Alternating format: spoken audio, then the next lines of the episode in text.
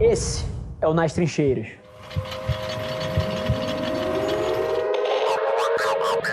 Eu acho que a provocação aqui é que no final do dia a gente tem que ser feliz fazendo o que a gente está fazendo.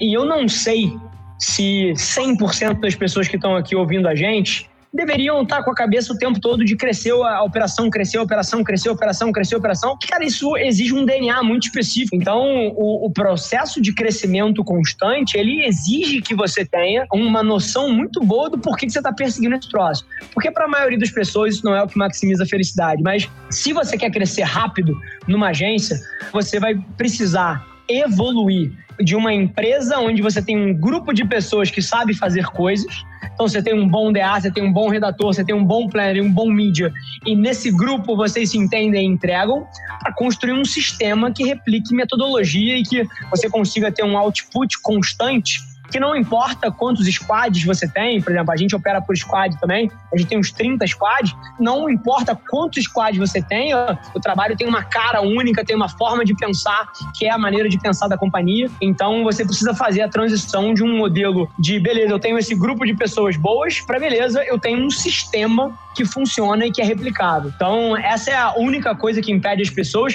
e inclusive é o que faz você começar a perder cliente. Lá quando eu entrei, você estava falando de churn, o motivo que a, começa a perder cliente é porque você é uma operação onde você tem um grupo de pessoas que sabe fazer coisa, você bota cliente para dentro, na hora que cresce, o próximo grupo não sabe se se fudeu.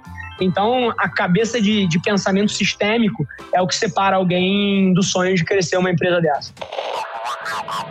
O modal de educação, assim, acabou é game over. Assim, a CRIA vai ser uma das maiores instituições de ensino do mundo. Ponto final, assim, não tem como não ser. O mundo de educação ele está sendo reinventado enquanto a gente está falando. A forma como a gente cria profissionais para o mercado é totalmente irrazoável. O fato de que você entra numa faculdade hoje, por exemplo, de administração, até sair da parte marca, tá. passar quatro ou cinco anos, cara, aprendendo coisas que, sinceramente, com uma abordagem mais inteligente, um pouquinho de tecnologia e acesso às pessoas, aos bons administradores, que é o que você falou, que vale por uma faculdade, se você tem essas três coisas, você tem tecnologia, você tem uma metodologia porra, mais eficaz, você tem acesso a pessoas interessantes que podem mentorar é, esses administradores de formação, cara, você faz isso em seis meses. Só que qual é o problema? As faculdades, elas nunca tiveram foco no cliente. Então, as grandes instituições, quando elas estão pensando no modelo de negócio, elas não estão perguntando como é que eu entrego a melhor proposta de valor para esse cara daqui. Elas estão perguntando outra coisa: como é que eu tiro mais dinheiro desse cara? É invertido. Como é que eu cobro mais durante mais tempo? É, é, é uma cabeça totalmente distorcida. É, e nesse processo, cara, isso abre um espaço gigante para você ter a fórmula inversa, que é como é que eu cobro menos pelo menor tempo possível ou seja, como é que eu deixo a proposta de valor para o cliente melhor? E é por isso que eu vou vencer.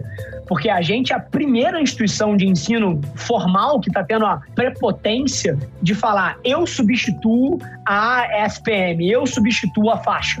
É a primeira que está fazendo isso. Mas porque o meu olhar está centrado no cliente. Eu literalmente não debato como maximizar receita em cima das pessoas.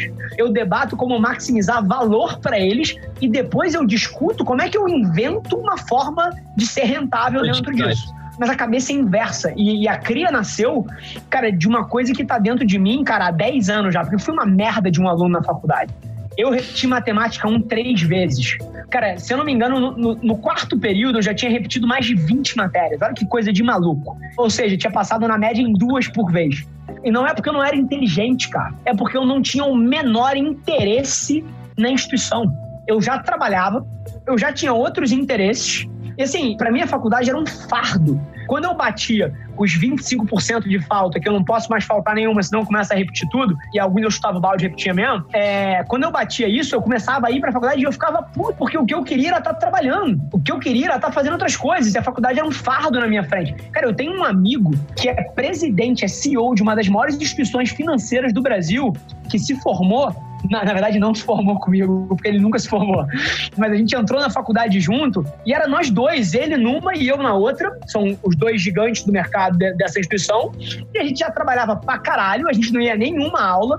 E na véspera de prova a gente tentava se encontrar é, para entender o que, que ia cair, para tentar passar naquele negócio. Eu passava e ele não.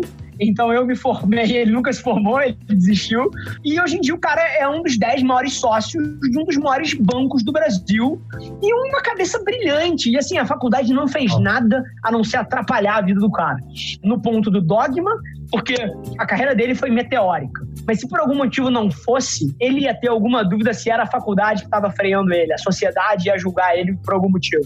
Então, cara, desde o dogma da sociedade até o fato de que tirou tempo, em vez de ser o décimo maior sócio da empresa, ele pudesse ser o terceiro se ele não tivesse a faculdade atrapalhando ele ali, tomando tempo. Então, cara, começou daí da minha insatisfação desde lá de trás e depois evoluiu, porque enquanto eu cresci a agência, hoje em dia a gente tem, pô, mais de uma centena de pessoas que trabalham na companhia, eu entrevistei, cara, 800 pessoas no último ano, provavelmente. Grande parte do meu dia é entrevistar a gente. E assim, a galera sênior de mercado, você acha muita gente boa.